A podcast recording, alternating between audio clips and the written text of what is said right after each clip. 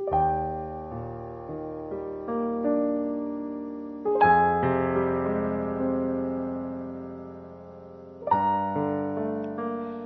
月10日木曜日義のために迫害される人々は幸いである。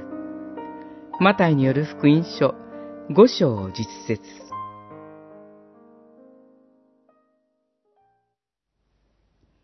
義のために迫害される人々は幸いである。天の国はその人たちのものである。5章10節迫害という言葉で、殉教を思い浮かべて遠いことのように感じるかもしれません。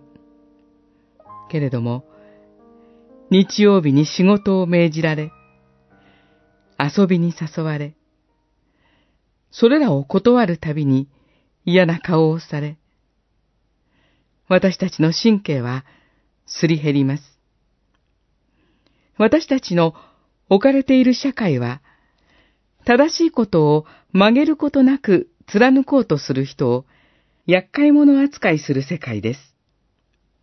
それゆえ、神の義に生きようとする信仰者は、絶えず迫害されることになる。けれども、主イエスはおっしゃいます。幸いである。天の国は、その人たちのものである。主イエスは、幸いである。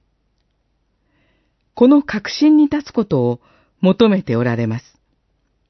たとえ、悲しみを味わうことになろうとも、たとえ不条理を引き受けることになろうとも、主イエスに信頼して、幸いである。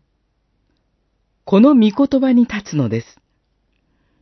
天の国は、天上の神の国を意味するだけでなく、私たちが地上において、天の国籍を持つ者として生きることによって実現します。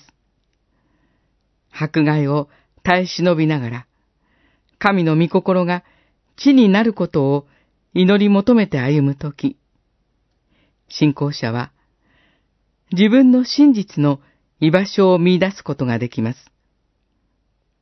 神の懐に安らぐものとされるのです。